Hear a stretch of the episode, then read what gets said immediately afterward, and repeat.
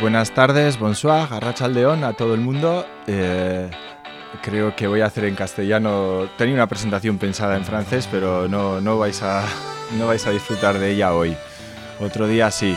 Eh, estoy, bueno, pues estoy un poco emocionado porque le venía diciendo a Lucía que no sabía si iba a haber hoy gente, que es verdad que llevamos presentando este libro eh, del que voy a hablar hoy en otros lugares, nos presentan en Rentería, en Iruña, en Donosti y ha funcionado muy bien.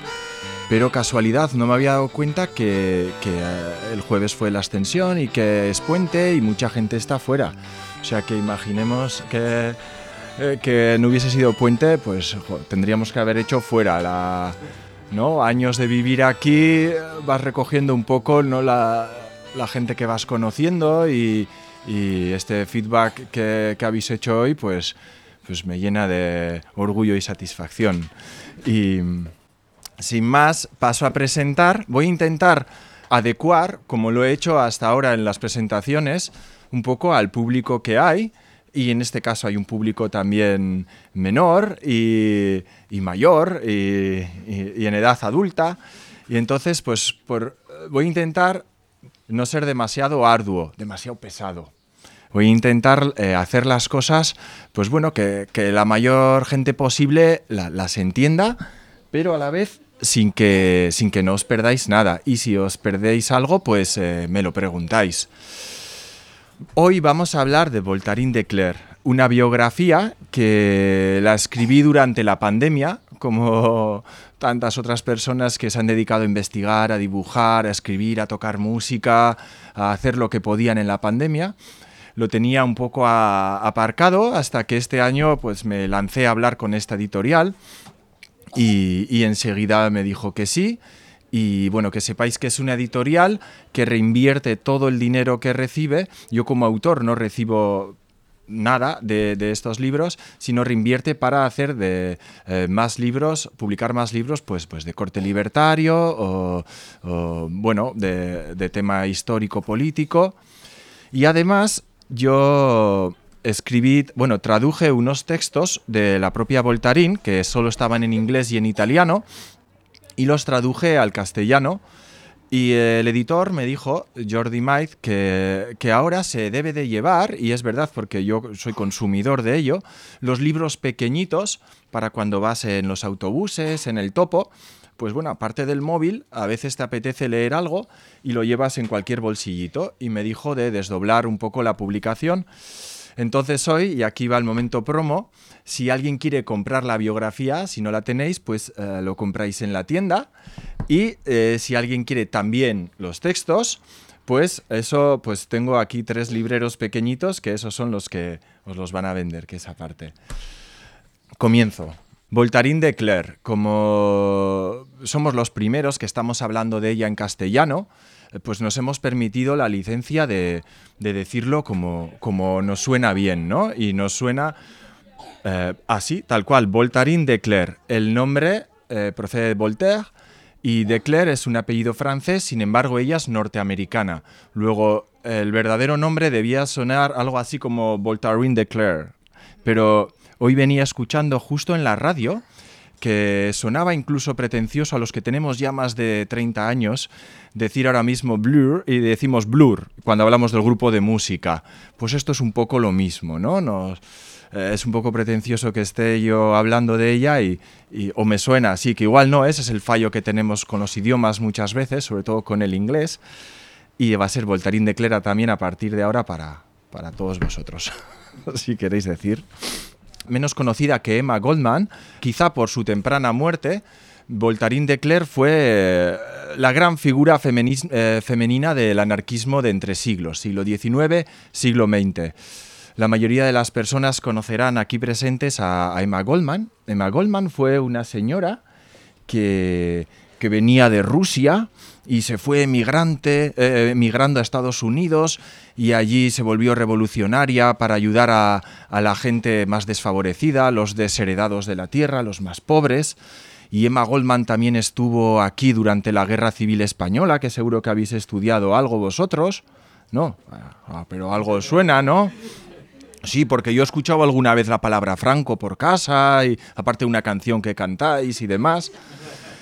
Pues esta Emma Goldman sí que estuvo en esta guerra, sin embargo, Voltarín de Clerc no estuvo. ¿Y por qué no estuvo? Porque Voltarín de Clerc murió, vamos a decirlo así, que relativamente joven, unos 46 años. Podemos permitirnos la licencia de llamarla que joven cuando murió. Murió, y hago spoiler, normalmente cuando hablas de historia, pues se permiten estas licencias de, hacer spoiler. Murió de meningitis en eh, 1912.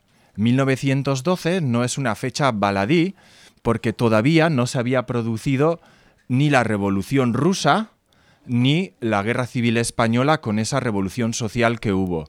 Luego, no es difícil pensar si hubiese vivido esos dos eh, episodios históricos importantes para el mundo del anarquismo y de los revolucionarios, que hubiese eh, producido más, más literatura, más propaganda y de alguna manera que hubiese estado activa. Pero no sabemos, todo es hipótesis, lo que pudiese haber hecho si hubiese vivido como Emma Goldman, que sí es conocida, pues estos episodios. Ella nació en América del Norte, pero al norte, casi con Canadá. Hay unos grandes lagos por ahí, el lago Huron. Eh, pues ella nació allí. Una zona donde la gente se dedicaba pues, a poner trampas en los bosques para cazar animales, quitarles la piel, despellejarlos y luego vender y poder hacer abrigos. Y su padre se dedicaba a eso, porque aunque hemos dicho que es de origen francesa, francés, perdón, el padre después de haber estado eh, en, los, eh, en las revoluciones de 1848 en París, él decide emigrar con su hermano a Estados Unidos. Allí conoce a, la mamá de, de Voltarín, que se llamaba Harriet, Harriet Elizabeth Billings. Era de una familia de corte conservador presbiteriano. Esto quiere decir que eran muy religiosos, pero a la vez eran revolucionarios. Es decir, ellos eran como esos pioneros que vemos en las películas de Estados Unidos, que vivían al margen de un Estado, del nuevo Estado norteamericano que se estaba formando. Sin embargo, había algo que no les gustaba nada, que era el tema de la esclavitud de los esclavos, de las personas negras. Esta familia de Harriet era abolicionista y entre las ideas que tenía el padre de Voltarín, que se llamaba Héctor, y la madre, pues bueno, empezarían a hablar de estas cosas, se conocieron, se gustaron, se casaron, tuvieron tres hijas, la primera se murió ahogada muy joven, eh, se dejaron de gustar y se separaron. Se separaron y eh, que no lo he dicho, tiene este nombre porque su papá quería tener un hijo y había tenido dos hijas y dice, como era un admirador de Voltaire, decía, pues si nace, se llamará Voltaire pues nació una chica y la llamaré Voltarín. Se quedó eh, Voltarín con su padre cuando se separaron y se trasladaron a una ciudad un poco más grande, siempre por la zona esta de que hemos dicho de Michigan, de los lagos con Canadá. Y la mamá se quedó con la otra hermana. Y hay que decir que, esto que suena al principio era un poco eh, brusco, ¿no? Que se separan, pero hay que decir que Voltarín siempre tuvo mucho contacto con su mamá y con su hermana. De hecho, la mamá eh, vivió más tiempo que la propia Voltarín, siempre estuvieron carteándose, siempre estuvieron juntas, aunque siendo muy pequeña se separasen. Eh, a Voltarín no le gustó nada a la ciudad donde le llevó su padre. A Voltarín, como decía, no le gustaba eh, cómo, dónde vivía con su padre. Tenía 14 años.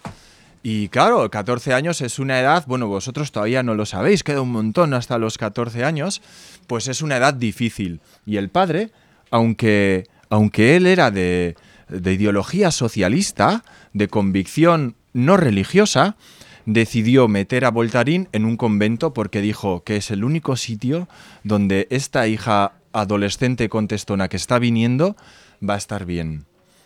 Y así lo hizo. Para Voltarín, estos años en el futuro los recordará como unos años de oscurantismo, unos años en las que ella no lo tenía claro aquello que estaba recibiendo esta educación de que existía un Dios por encima del resto de las cosas, de las personas, cuando Voltarín ya tenía una mentalidad de libertad individual, Pensemos que estamos hablando del siglo XIX. ¿Qué año es ese, siglo XIX? 1800 no sé qué, no sé cuánto. Muy bien, Marcel. Tu padre te tiene que enseñar bien. bueno, sin embargo, Voltarín aprendió también cosas muy importantes en el convento a través de una de las hermanas, de una de las monjas, porque ellas eran internas, y que le marcará también su forma de ser, su forma de vida y su obra, que es la solidaridad con los desheredados y con la gente que estaba más apartada de la sociedad, que eso sí, esa parte sí recogían las hermanas del convento. De hecho, será difícil de conjugar esta ideología libertaria que ella desarrollará con esta educación que había tenido en el convento. Bueno, ella acaba de ella acaba de estudiar, está muy orgullosa de porque claro, ella aprende utiliza las herramientas, aquí voy a utilizar unas palabras que se las merecen también los mayores. Ella aprende unas herramientas eh, burguesas, eh, una educación, aprende a, tomar el, a tocar el piano, lecciones de francés, eh, álgebra, perdón, caligrafía, álgebra no, debía ser muy mala en matemáticas pero sin dejarse absorber por esta propia educación. Ella utilizará estas herramientas primero para vivir y después para realizar su propaganda. Cuando acaba el convento, los estudios, ella se dedicará a ser profesora pero no profesora en un colegio de élite, no, no, se dedicará a ser profesora particular por las noches con la gente, con los obreros que volvían de trabajar y por las noches muchos inmigrantes no sabían el idioma del lugar, como nos pasa a algunos cuando llegamos aquí, tenemos que aprender haciendo esfuerzo francés, pues muchas personas que llegaban allí de Rusia, de Polonia, de Francia no sabían inglés y Voltarín será la que los enseñe. Obreros que después de 10 horas de trabajo, 12 horas de trabajo, iban y le pagaban con lo que tenían a Voltarín. Luego podemos pensar el tipo de vida que ella llevaba, pero ella era en este momento feliz. Ella se movía en un círculo de librepensadores, hacían debates, reflexiones, pero todavía no era anarquista. De hecho, empezó siendo socialista. Había estado viendo en un congreso de Thomas Paine y allí había descubierto eh, una ideología que le atraía. Pero le duró seis semanas este encanto. Ella veía que no encajaba bien dentro de este traje político. Eh, su determinación por combatir las injusticias políticas y sociales la habían acercado a dicha doctrina, pero el amor a la libertad la impedía aceptar el rol que el socialismo, esta doctrina, concedía al Estado. Otro hecho fue que en esa misma época hubo unos atentados eh, en el transcurso de unas revoluciones de High Market, que muchas personas de aquí hablan poco porque el 1 de mayo se celebra a raíz de esta de estas protestas, que son eh, las protestas de High Market, se 1886 y luego ejecutarán en 1887. Si me confundo, que me, me, corregís, ¿eh? ¿eh? en, esas, en esas luchas se pedían, entre otras cosas, las ocho horas de jornada laboral, que hoy día más o menos todo el mundo tenemos. Bueno, los profesores menos, pero Pero ocho horas de trabajo normalmente es lo que tienen las personas hoy en día, ¿no? Y se consiguen aquí. ¿Qué ocurre? Que en, esta, en estas manifestaciones tiran una bomba, hay heridos, hay, eh, eh, hay personas, creo que fallecen también, y la policía lo que, lo que hace es indiscriminadamente coger a una serie de personas cercanas a la ideología anarquista, juzgarlas con un proceso poco limpio, condenarlas y luego ejecutarlas en la horca. La primera vez que Voltarín de Clerc escucha que habían sido ejecutadas estas personas, ella, en su foro interno, con la educación que había tenido, se alegra y dice, estos han matado, han atentado contra unas personas en una manifestación, no se merecen otra cosa que la horca y morir por ello. Ella se lo echará en cara toda su vida el haber pensado así, porque, bueno, lo iremos desvelando poco a poco. Ella fue enterándose que estos procesos no habían sido para nada justos no habían sido, de hecho, una de las personas que, es eh, ahorcada es Albert Parsons, el marido de Lucy Parsons, que fue una activista feminista muy famosa norteamericana, no sé en inglés Parsons eh, más o menos, de hecho que no había ni siquiera estado en esa manifestación, luego a gente inocente, o no inocente también, eh, se les ahorcó. Y ella pensó desde aquel momento que había sido una atrocidad le dio una vuelta. Pensó que el Estado o la Administración no podía ser como el grandullor mengador del patio porque han pegado a otro a justicia a su manera, ¿no? Y eh, desembocó eh, a lo que estos mártires de Chicago a cambiar de opinión. Ella pensó que en este proceso falto de pruebas, en definitiva, que era un acto de venganza por parte del Estado, y perdió desde entonces toda esperanza en las instituciones y las consideró desde ese momento como las culpables de elaborar y mantener los poderes los poderes coercitivos del individuo y que eran además eh, artífices de actos brutales de ejecuciones vengativas. Los gobiernos para ella, desde entonces, fueron creadores y defensores de privilegios, instituciones de opresión y represión. Sus discursos cambiaron. Pasó de hablar de libre pensamiento, de religión, de no religión, a tener todos sus discursos un contenido más social, donde no solo ya el tema de la dominación religiosa, sino que también la dominación civil, económica y política sería un centro de, su propaganda. Vale, se cumplió así la transformación. Y también cambió el apellido en aquel momento. Ella había sido una persona que iba a los bailes después de las conferencias, tenía trenzas largas, eh, vestía eh, no como después, y hubo una transformación, fue como un shock para ella se cortó el pelo, eh, vestía mucho más sobria, eh, de oscuro, y su vida, su vida personal y emocional, pues pasó a ser tortuosa. Pero ella lo eligió. Ella, por eso, uno de sus. Eh, uno de los historiadores anarquistas más famosos, Masnetlau, la llegó a llamar la, una sacerdotisa de, bueno, la perla del anarquismo y también la llaman la, la sacerdotisa del anarquismo ella quiso salir de, esta, de este ambiente asfixiante que tenía, de dar clases, de empezar a, contribuir por la causa con una serie de discursos que ella, yo he intentado emularla, a mí es muy difícil que lea una charla, pero bueno, quería hacer un guiño y tengo algo preparado. Ella se preparaba todo, todas las charlas, porque decía que la gente se podía perder algo importante. Luego veremos esta diferencia con Emma Goldman, como hemos empezado diciéndolo. Pues bueno, para escapar de este, eh, este, ambiente asfixiante, decide dar un salto y viajar a Londres unos meses. Para escapar un poco, todo el mundo necesitamos un momento para nosotros de escaparnos y este fue el suyo. A través de gente que conocía, se fue a, Inglaterra, rumbo Liverpool y allí nada más y nada menos que conoció a personas eh, del momento, personalidades del anarquismo como... Eh, Luis Michel, como Kropotkin, más, el propio Masnetlau que he citado, pero sobre todo la segunda, eh, el segundo episodio que le marcó para su manera de ver eh, eh, esta lucha anarquista fue conocer a los exiliados españoles de la fortaleza de Montjuïc. Por poner en contexto, un poco, porque bueno, en el libro se explica o podemos hablar, o en Wikipedia está súper bien puesto también, el tema de Montjuïc es un poco como lo de High Market, pero eh, durante una procesión del Corpus.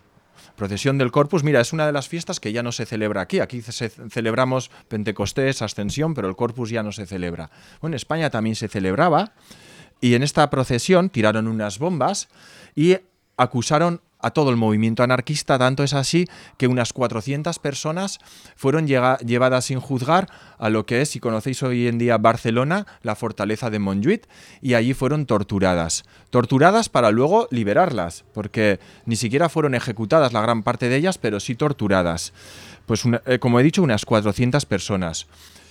Ocho de estas personas bueno, alguna más, pero concretamente con algunas de ellas, unas ocho así con las que estuvo, fue las que conoció Voltarín en Londres, que acababan de llegar porque les habían soltado de Montjuïc de Barcelona y los habían puesto en la estación, eh, en el puerto, para que se fueran.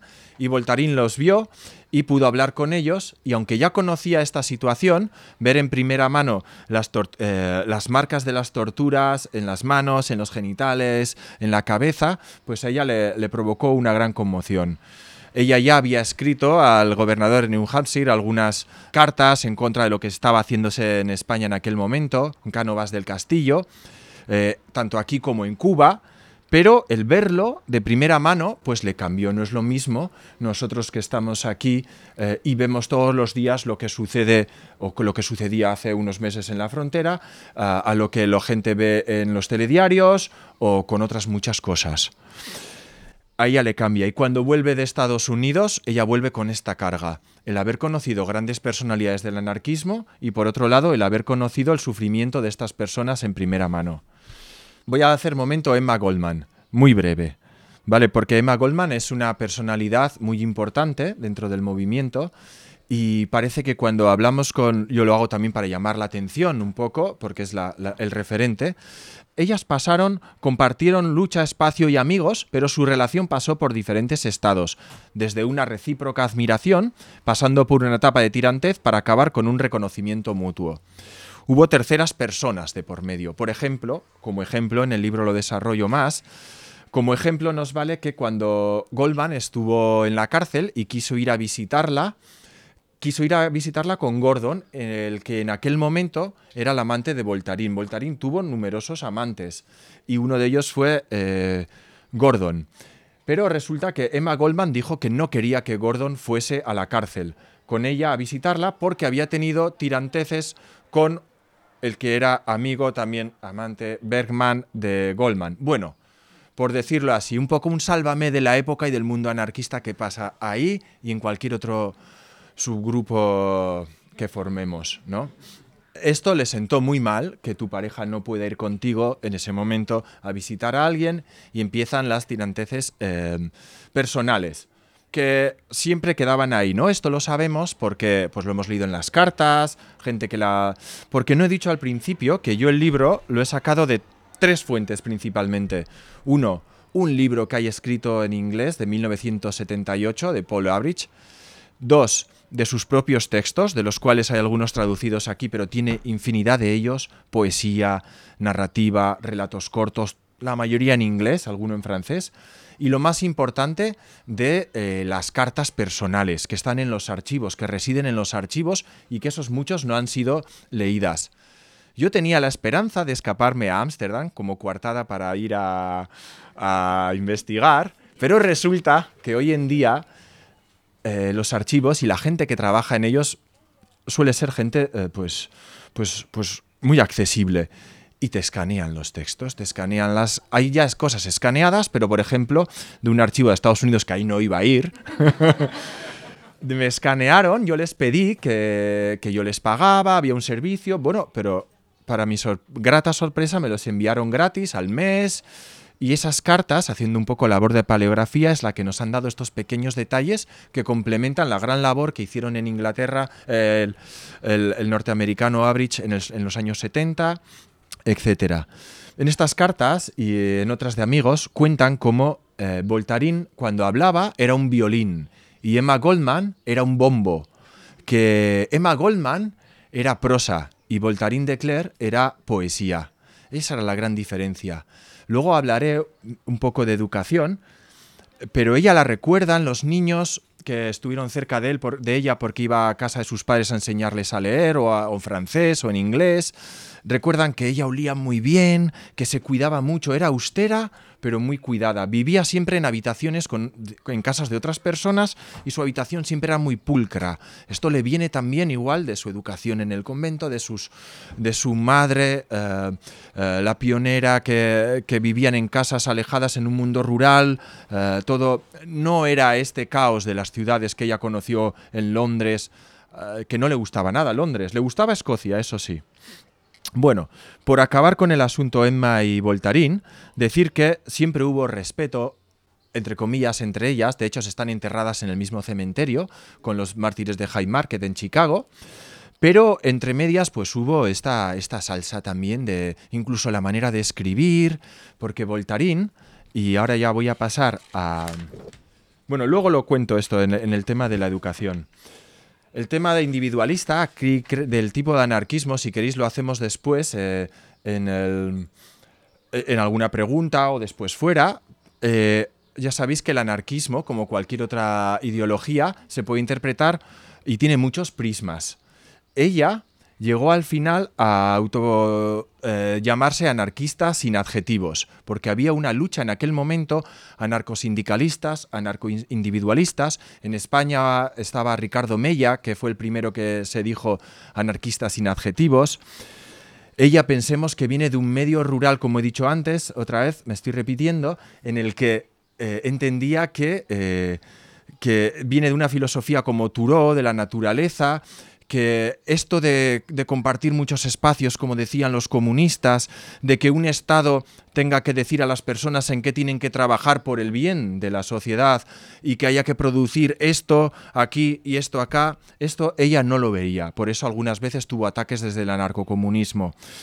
Resumiendo, su idea era clara que cada uno eligiese el método que expresara mejor su identidad y no condenase a ningún otro individuo porque interpretase el anarquismo de diferente manera. La fórmula era sencilla, un anarquismo sin adjetivos. La humanidad, argumentaba, era demasiado diversa para ser encajada en un molde preconcebido y la diversidad era esencial para la evolución de la libertad.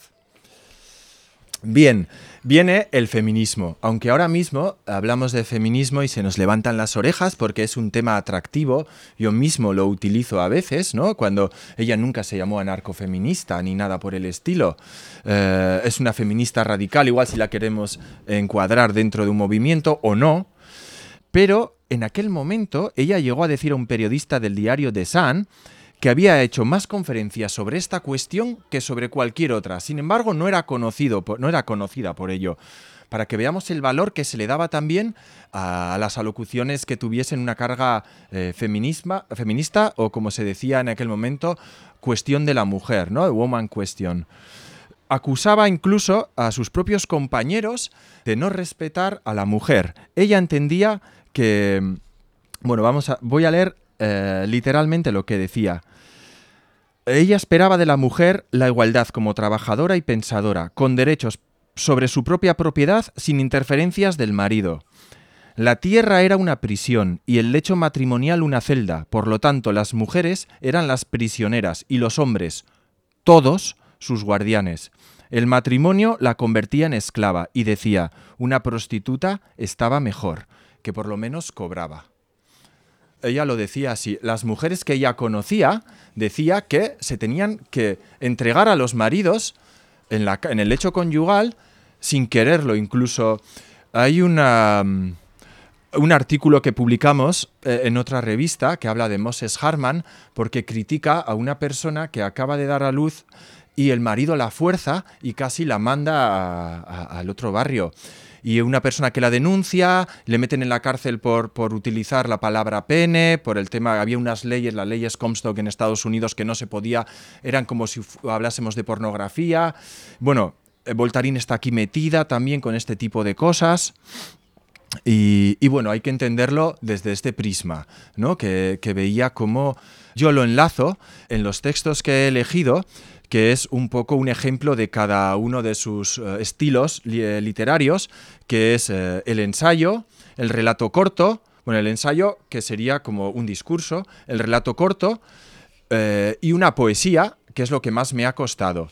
¿Vale? Y están todos enlazados y de manera muy sutil se ve como estas mujeres que ella conoce, juntas, porque ella ataca tanto el matrimonio religioso como el civil, como el juntarse de cualquier otra manera, es decir, vivir dos personas juntas por amor. Ella decía que prefería incluso, para que veamos la radicalidad, prefería que entre dos personas que hiciesen un contrato, como si fuera una empresa, que, era, que estaba mejor que el que fuera por amor, porque ella decía que la mejor manera, contextualizándolo en este momento, eh, de matar el amor era convivir juntos. No entendía que dos personas se desarrollasen al mismo tiempo durante tantos años, sino haber altibajos, lo que podía cortar, coartar este objetivo final, como el de Voltarín, que era el de luchar por, la, por, el, por el anarquismo.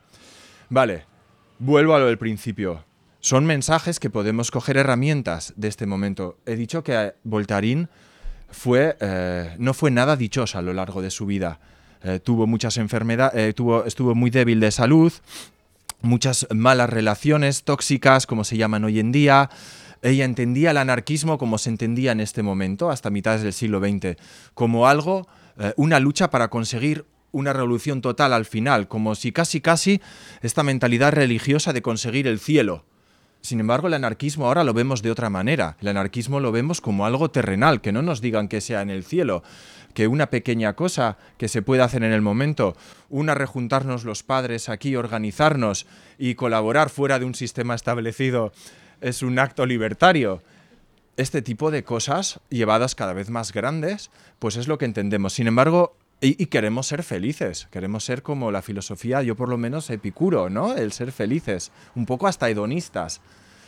Sin embargo, Voltarín lo veía así, era un sacrificio total. De ahí estas, estas, eh, estas afirmaciones que realizaba. Vale, ella eh, lo lleva tan al extremo que en una carta que escribe a Gordon, aquel que no dejó entrar eh, Goldman en la cárcel, le dijo que, eh, que por mucho que lo amase, no iba a compartir su vida con él de la manera que él quería. Y nunca más lo hizo. Ella fue madre de otra persona, de Elliot, y tuvo un hijo que se llamó Harriet.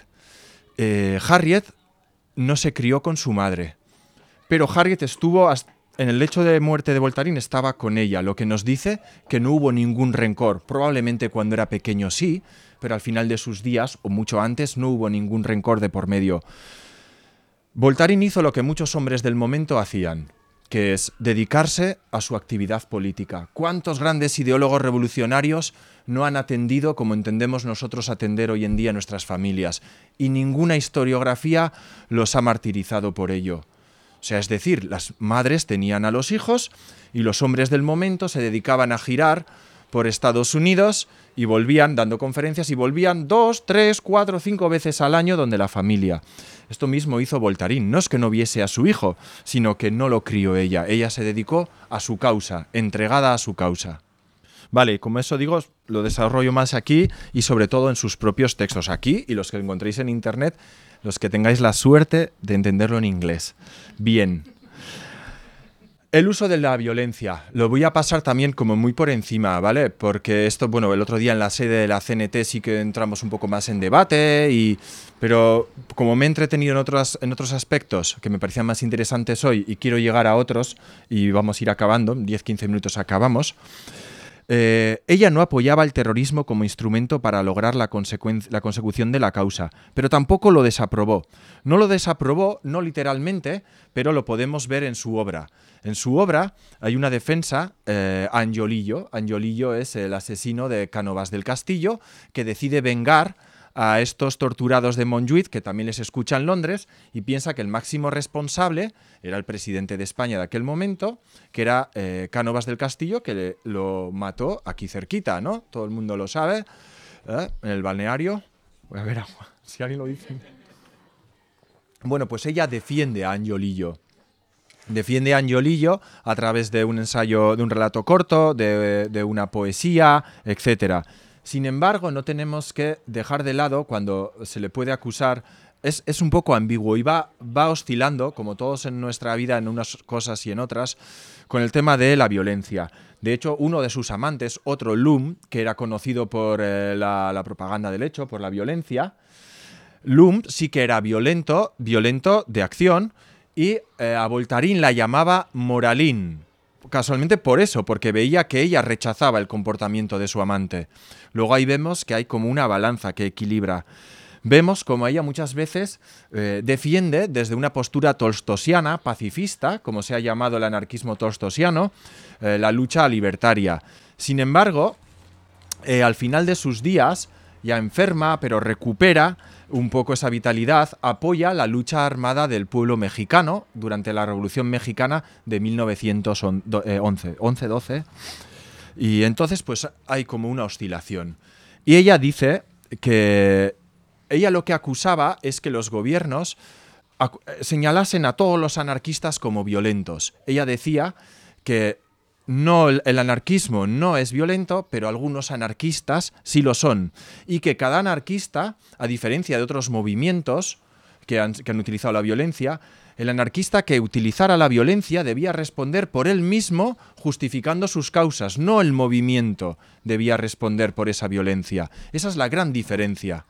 ¿no? ha habido otros movimientos podemos pensar cada uno uno, en el que sí ha defendido en algún momento la violencia como bloque para conseguir un objetivo. Sin embargo, Voltarín dice que el anarquismo no. Pero otra vez le voy a dar la vuelta al asunto de la violencia. Ella dice que el infierno del capitalismo crea desesperados y los desesperados reaccionan desesperadamente. Quizás sea su frase eh, más famosa. Voy acabando ya con el último, el último punto, que es en la educación y la escuela moderna si en CNT nos dedicamos un poco a, los anarquismos, eh, tipos de anarquismos, a la violencia, eh, en Iruña, en Pamplona, el otro día nos paramos un poco en la educación, porque había pues, bastante gente del mundo docente y demás. Eh, otra de las maneras por las que yo descubrí a Voltarín, que no lo he dicho, fue porque ella había traducido parte de la obra de Ferrer y Guardia. Eh, Francisco Ferrer, como le llamaban en el siglo XIX, de la escuela moderna. Ella la había traducido del español al inglés, porque eh, Voltarín había, sabía francés, sabía inglés, eh, había aprendido yiddish, y estaba aprendiendo castellano porque se quería acercar a, a, los hermanos Magón con el tema de la Revolución Francesa y entonces tradujo del castellano al inglés. Por eso me dije, ¿por qué no voy a traducir yo tus textos del inglés apoyados con el italiano? al castellano. Bien, pues ella fue muy crítica con este movimiento, con su puesta en práctica, no con la teoría. Según su propio testimonio, ella había tenido sustento dando clases la mayor parte de las veces con adultos. Ella no tenía mucha paciencia con los niños, lo dijo. Voltarín a los niños lo justo porque enseñaba a los padres y estaban aquí con ellos, pero ella no se veía. Fijaros que ni siquiera crió al hijo no tenía esa llamada de como la tengo yo, por ejemplo, con vosotros. Yiddish es el idioma que hablan los judíos. Entonces había muchos emigrantes judíos que fueron a Norteamérica y allí, en Norteamérica cuando llegaron, pasó como en, como en Endaya, que la gente habla un idioma de manera oficial, pero luego en sus casas o en sus círculos hace sus cositas como nosotros hoy aquí en castellano. En Estados Unidos había periódicos en italiano, periódicos en yiddish, periódicos en francés, periódicos en español en aquel momento. Luego hubo una reacción norteamericana muy eh, anglófona que redujo todo eso, pero al principio no fue así. La escuela moderna, y voy terminando. La escuela moderna, en palabras suyas, cuando va a la experiencia en su experiencia en, la Chicago Modern School, se da cuenta de que era un sitio con demasiada libertad y poca idea de orden de trabajo. Estaba decepcionada con la puesta en práctica de la experiencia educativa libertaria. Incluso declinó posteriormente convertirse en gerente de la Asociación Ferrer en Nueva York. Ella decía, que decía que en el proyecto que no había profesores. Incluso dudaba de la capacidad de personas eh, que colaboraban en, esta, en estas eh, iniciativas. Decía, me repugna infinitamente la gente que intenta hacer cosas y no sabe lo que quiere hacer. Imagínate la cantidad de gente que está inaugurando la Escuela Ferrer en Nueva York ni un profesor entre la lista de, oradores anunciados. Estaba segura de que el punto débil eran los recursos humanos. Esto entramos un poco en debate el otro día entre los docentes, pues las escuelas, todo el mundo conocemos las escuelas libres, las cosas buenas, las cosas malas, el elitismo, el no, el acercamiento a gente que necesita. Ella llegó a pensar, en su dureza de su juicio, que, muchos libertarios se apuntaban al tema de, Ferrer y Guardia después de la ejecución como lo que llamaríamos hoy en día pues una moda, ¿no? Que la gente está en el mundo libertario, eh, matan a Ferrer y Guardia y yo estoy también con esta causa, sin entender muy bien lo que el propio pedagogo quería hacer. Y ella yo no me, yo como veréis por mi propia vida, con muchas de las cosas no me identifico, con lo del amor que hemos hablado antes, eh, compartir la vida con una persona. Pero hay otras cosas en las que sí. Y esta es una. La desorganización y la incapacidad de muchos de sus colegas le llevó a creer que la única manera de llevar adelante el ideal, el anarquista era el de todos los docentes que hay en esta sala, que me escuchen bien, infiltrar a los profesionales de la enseñanza dentro de las propias escuelas públicas esa fue, dijo, es que la estructura ya está montada. Es que estamos, estáis haciendo unas escuelas donde solo lleváis a vuestros hijos, donde los hijos de los obreros no van, donde eh, o, van, como en Barcelona ocurría al principio, pues una burguesía, luego ya se bajó al mundo obrero. Sobre esto también hay un debate. ¿eh? No arremetía contra el programa de Ferrer School, sino con su puesta en práctica. Por último, y esto ya es lo último, el epílogo. La coherencia, eh, cuando ella no condena eh, los atentados, ella no condena incluso en su propia experiencia. Ella sufrió un... Em, en, los años 60 ya se llamaba esto que sufrió como eh, un atentado de masculinocracia, lo llamaba así un mexicano. Ella, por parte de un exalumno suyo, fue abordada y recibió varios disparos. Por lo que hemos leído entre diferentes cartas personales y demás, debió ser que ella no le correspondía ni de manera sentimental ni de un modo eh, intelectual. Y esta persona, que no debía estar muy equilibrada como todas aquellas personas que cometen algún tipo de, asesinato, yo creo que cualquier tipo, le pegó dos tiros, que ya lo que hizo fue, eh, ya si su salud estaba deteriorada, pues deteriorarla más aún. Y lo que hizo fue lo mismo que había hecho Enrico Malatesta Luis Michel, no denunciar ni testificar en contra de su agresor. No lo hizo, porque ella siendo coherente entendía que la cárcel no era un lugar donde esta persona iba a rehabilitarse, ni siquiera le iba a venir bien, y en su eh, discurso de que el Estado no tenía que ser vengador, eh, entendía que esta persona era una de las más que no tenía que entrar en una cárcel. Decía que era una cuestión médica y que eran médicos y no policías los que tenían, o carceleros los que tenían que encerrarle o curarle en este caso. Bueno, lo mismo que había sentido eh, de comprensión con Angiolillo, etc. Ella muere en 1911.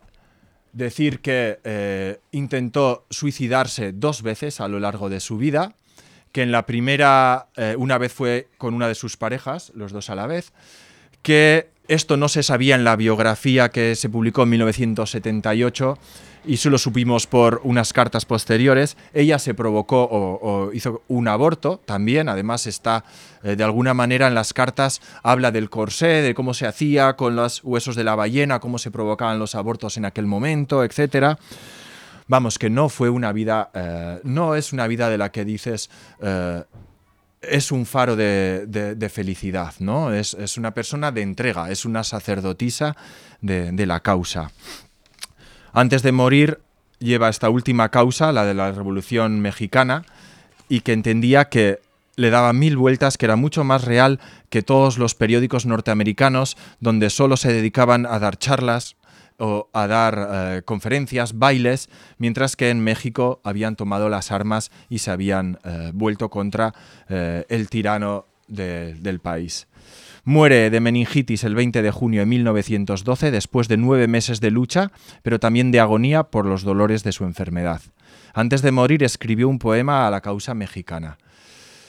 Y esta, pues a grandes rasgos, acaba así un poco por abajo, fue la vida de una persona que desconocíamos, sobre todo en el mundo hispanoparlante, y que yo lo hice antes de que me preguntéis a alguien, porque me parecía que no había información en castellano, y así como he tratado también antes la historia del pueblo gitano, tengo el, pecadillo de la curiosidad, y empecé a escribir, a escribir, a traducir sus textos para entenderlos yo, fui creando material, y aquí está este trabajo. Así que muchas gracias y si queréis el libro eh, lo compráis y ha dicho el texto los libreros Luca Marcelli Martín. Muchas gracias.